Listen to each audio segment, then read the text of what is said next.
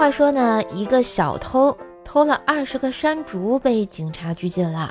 小偷不服道：“拿个水果有什么大不了的？搞这么严重？”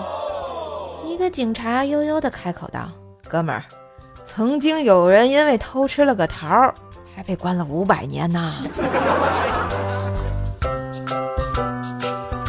一天，展昭说：“大人，下官有一事不明白，可否明示？”但说无妨。为什么大人头上的是月亮，而不是太阳？这时，公孙策凑过来说：“别看大人现在是一个月亮，等他齐齐四个，就变成太阳啦！” 真聪明。白龙马躺在怀里问沙悟净：“靖哥哥，我是你的什么呀？”“你是我心中最美的云彩。”“啊，原来我是浮云呐！”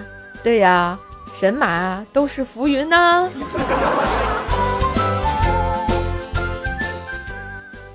刘备死亡逃生之后，却闻几位夫人仍现重围，不由得大哭起来。以后没女人了，这可咋办呢？